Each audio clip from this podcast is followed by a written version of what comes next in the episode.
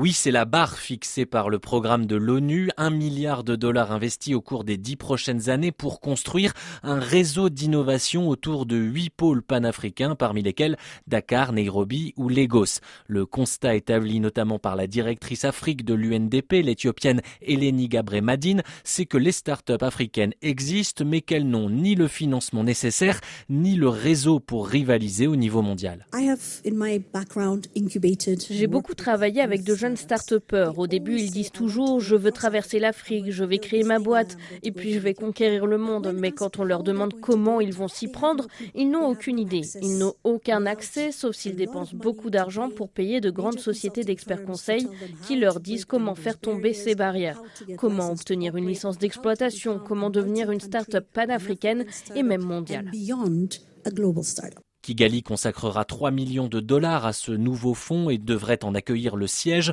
Le Rwanda en pointe sur l'écosystème start-up, porté en exemple par Achim Steiner, administrateur de l'UNDP.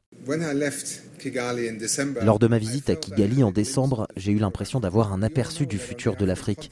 Nous savons tous que l'Afrique abrite des millions d'idées, mais la grande majorité de la population ne vit pas dans des communautés qui attirent des investissements internationaux. Il y a des gens qui, avec un certain degré de possibilité d'éducation, mais aussi un écosystème qui puisse les soutenir, peuvent devenir des révolutionnaires du développement. Présent à Davos, l'américano-zimbabwéen James Manika, vice-président de la recherche et technologie chez Google, partenaire du fonds Timbuktu, il croit en l'innovation comme voie vers la résilience et le guide à suivre, selon lui, c'est l'intelligence artificielle. Je pense que l'IA représente une formidable opportunité pour l'Afrique. Premièrement, pour aider les individus. Les gens font des choses extraordinaires à partir de leurs tâches quotidiennes.